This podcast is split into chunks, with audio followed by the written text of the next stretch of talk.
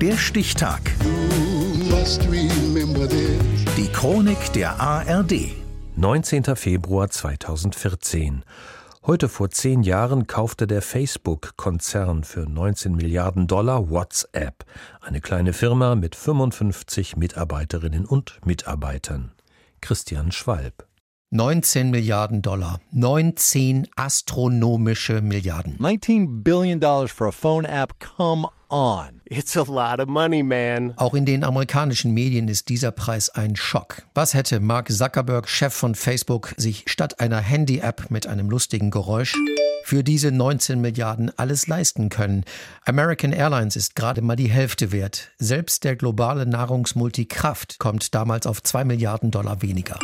Aber viele Amerikaner müssen jetzt erst einmal lernen, was dieses WhatsApp überhaupt ist.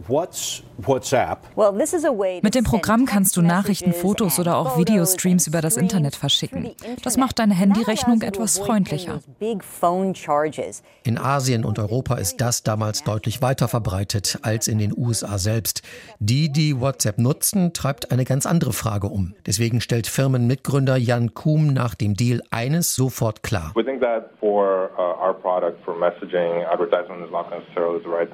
Wir bleiben werbefrei beruhigt, Kuhm die WhatsApp-Gemeinde, obwohl der neue Eigentümer bekanntermaßen sehr viel Geld mit Werbung verdient. Kuhm selbst verdient mit diesem Deal auch sehr viel Geld. Reporter Reed Albergotti begleitet diese Karriere für das Wall Street Journal.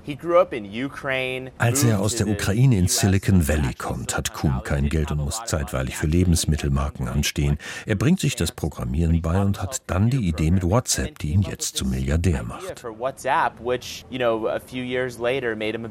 Zwei Jahre lang treffen sich Kuhm und der Facebook-Boss immer wieder, bis es 2014 schließlich konkret wird. Das entscheidende Gespräch wird in Mark Zuckerbergs Anwesen mit einer Flasche von Kuhms Lieblingswhisky begossen, der auf diesen Tag im Schrank gewartet hat. Zuckerberg begeistert vor allem eines, das rasante Wachstum von WhatsApp.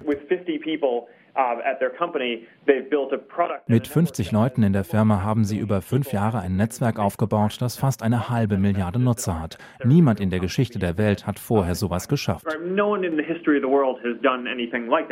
Tatsächlich begrüßt WhatsApp damals jeden Tag eine Million neuer Nutzer. Von diesem Wachstum und den oft jungen Nutzern möchte Zuckerberg profitieren.